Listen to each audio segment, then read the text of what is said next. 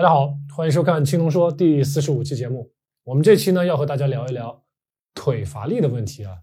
前段时间呢，有位朋友跟我说，他已经生酮饮食三个月了，那么最近一个月，他觉得有点腿乏力啊，其他都挺好，就是有点腿乏力。最近一个月，那么他问我，我有没有遇到过这种情况？然后呢，我是怎么解决的？今天呢？我就给大家介绍一下为什么咱们会腿乏力。这个问题并不复杂，请大家呢听我继续往下分析。如果听过咱们青龙说之前的节目啊，第二十二期节目的时候，我聊到过一个话题，一个概念，叫做这期咱们专门讲的是盐啊。所以我当时在讲盐的时候，聊到咱们的细胞有一个钠钾泵啊，钠钾泵，那么。这是咱们细胞中的其中一个泵，比如说这是咱们的细胞啊，这个钠钾泵呢是咱们细胞中的一个泵，这个泵啊，水泵的泵，英文呢叫做 pump。那么除了我在第二十二期节目讲的这个钠钾泵以外，咱们的细胞还有一些别的泵，我给大家介绍一下。还有一个呢，叫做钙泵啊，钙离子的泵。这个钠钾泵是其中一个，钙离子又是一个钙离子泵。比如说，咱们写在这儿啊，钙离子泵，这儿呢是钠钾泵。然后呢，还有一个叫钠和钙的泵啊，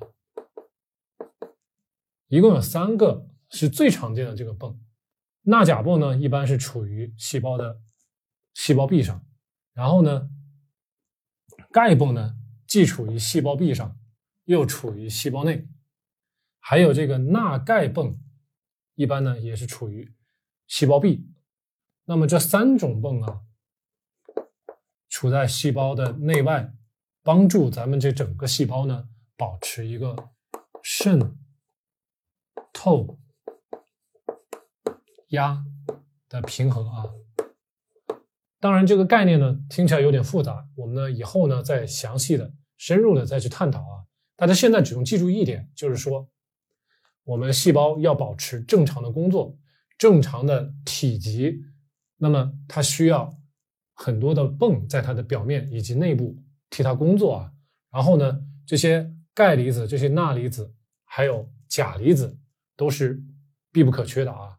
然后呢，不论是这个钠钾泵，还是咱们刚才说的这个钙泵，都是需要消耗能量的。每当它在工作，它就需要消耗咱们细胞的能量。这能量呢，咱们之前节目里面也提过，叫 ATP 啊，这个是一种化学能量啊，化学能。所以说，我们细胞要保持正常的工作，它就需要消耗能量，然后呢，动用这些。泵来替它工作，这样呢，咱们的细胞工作正常了，那么我们整个人体啊才能正常的工作啊。大家记住这一点，是需要能量的，是需要离子的。大家还记不记得刚才那位朋友是怎么跟我描述的？他说的是腿乏力，腿觉得软绵绵。那么腿其实指的就是咱们腿部的肌肉啊，肌肉。腿部的肌肉呢，咱们把它称作骨骼肌。那咱们骨骼肌的细胞呢，跟咱们人体其他的细胞结构其实是非常相似的。那么它也含有细胞质，就是基质。英文有个专门的词儿叫 sarcoplasm。然后呢，在它的细胞内部，肌肉细胞内部啊，在咱们的肌肉纤维的外表面有一层叫做基质网的东西。也是在这个骨骼肌的细胞内部啊，叫 sarcoplasmic reticulum。大家如果感兴趣，可以去查一查这个英文单词啊。那么这个比较特殊，比较特殊啊，这个基质网比较特殊，为什么呢？因为基质网跟别的细胞不一样的地方在于，它的内部含有大量的钙离子啊。那么大家也许会有疑问，为什么咱们的肌肉的细胞的基质网里面会有这么多的钙离子？这些钙离子是用来干嘛的呢？如果大家了解了咱们肌肉是如何收缩的这个过程的话，那么对于这个钙离子的作用，大家就不陌生了。我给大家简单写一下。那么每当我们的肌肉要收缩之前，我们的大脑呢会向我们的肌肉发出一个信号。那么我们的神经信号首先会来到咱们的肌肉细胞的表面啊，在这个咱们刚才说的基质网外面会有一个神经。那么神经信号传输到咱们的肌肉细胞表面之后呢，我们肌肉细胞表面的钠钾泵就会开始工作啊。咱们刚才说的这个地方的一个钠钾泵啊，这个钠钾泵就会开始工作。然后呢，许多的钠离子就会进入到咱们的肌肉细胞里，那么就会产生一个信号。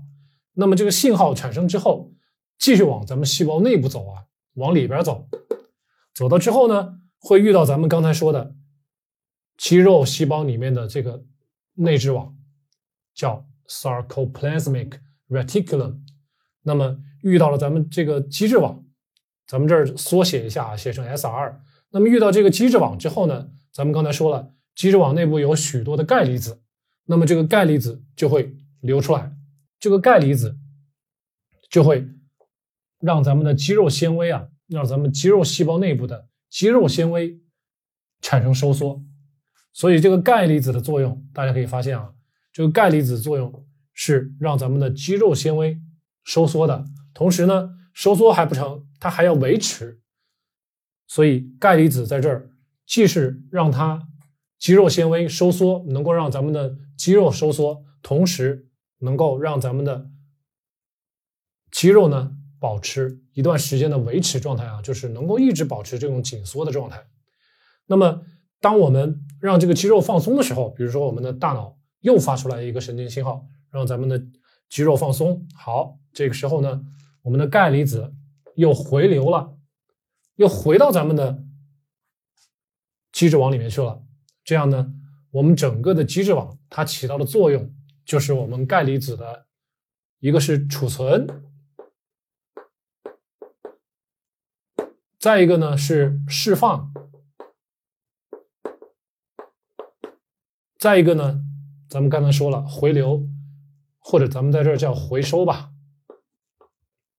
所以呢，有三个作用啊。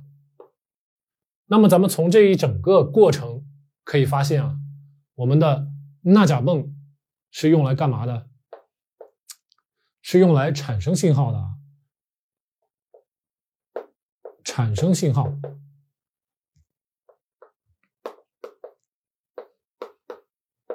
咱们钙离子的作用是什么呢？是保持啊。大家看到这里没有？钙离子用来维持咱们肌肉的收缩状态啊，维持。所以钙离子有保持的一个作用。英文呢，咱们叫 sustain。大家呢？一定要记住这两点啊！还有一点，大家千万不要忘记啊！咱们刚才前面说的，不管是钠钾泵还是这个钙泵啊，都是需要用到化学能的，也就是需要用到 ATP 的。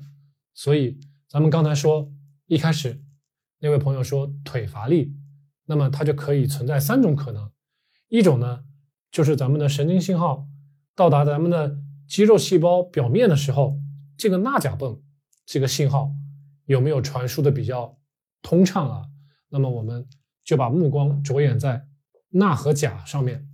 第二点呢，就是好，信号已经进来了，但是呢，如果我的钙不够怎么办？还有一点呢，就是我的钠和钾也足了，钙也足了，但是呢，整个过程咱们说了，需要用到化学能 ATP，ATP 能量不够怎么办？那么乏力。咱们现在就可以找到三个可以怀疑的地方啊，一个是钠，钾，再一个呢是钙，最后一个咱们刚才说的是能量啊，ATP。那么就是这个意思。咱们最开始聊到的这个钠钙泵呢，咱们刚才没有聊到啊。那么实际上它在咱们的细胞里面呢，是作为这个钙泵的一个补充，帮它去完成更多的任务啊。所以呢，咱们目前把咱们的注意力放在钠。钾、钙以及能量上面啊。另外还要给大家说一点，就是什么呢？咱们的细胞内部啊，咱们的肌肉细胞内部，肌肉细胞质里面，除了钠、钾、钙以外，还有什么呢？还有一些镁元素啊，镁元素，镁元素很重要。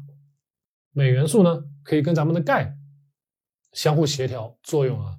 如果这位朋友做了三个月的低碳或者是生酮，那么如果做的比较正确、比较好的话，那么三个月后我们会发现一些什么情况？第一种呢，就是三个月的低碳和生酮这个适应期过了之后，咱们体内呢会开始逐渐的增加脂肪的燃烧啊，脂肪。那么我们脂肪燃烧多了之后，存储的脂肪。存储的脂肪就会减少，对不对？那么存储的脂肪减少，如果大家懂营养学的话，那么维他命 D 它是一个脂溶性的，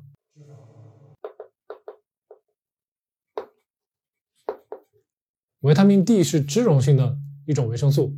那么脂肪减少了之后，维他命 D 其实是会减少的啊。维他命 D 减少之后会怎样呢？会影响咱们从食物中啊获取钙离子的这种能力啊，也就是咱们肠道对食物中的钙离子的吸收能力会减弱，因为咱们体内的维生素 D 减少了。当然了，我们的皮肤也会产生一些维生素 D，但是呢，如果大家刚好又没有晒太阳啊，又没有吃一些补剂啊，那么维生素 D 很容易就不够了。这样的话呢，钙可能就会减少。那么，当然这种减少程度是比较低的，大家平时生活啊、工作啊都不会受到很大的影响。只有呢，在需要使力气的时候，哎，可能是一时间使不上。那么，这就是乏力的一种原因，根源在于钙离子的减少啊，钙离子的减少。还有一种情况呢，就是咱们低碳或者是生酮几个月之后。我们呢，体内的葡萄糖会减少。听过我之前节目的朋友们可能会有印象，葡萄糖、钠离子还有水啊，它们是息息相关的，是经常是在一起的啊。因此呢，一旦我们体内葡萄糖下降了，那我们体内的水就会减少。水减少了之后呢，我们的钠，体内的钠。就会减少，所以呢，有另外一个潜在的因素，就是我们的钠体内的钠可能就不够了啊，就不够了。那么跟钠在一起，咱们刚才说了，我们体内所有的细胞都有这个钠钾泵，那么钠减少了之后，是不是有潜在的可能，这个钾也有可能会减少？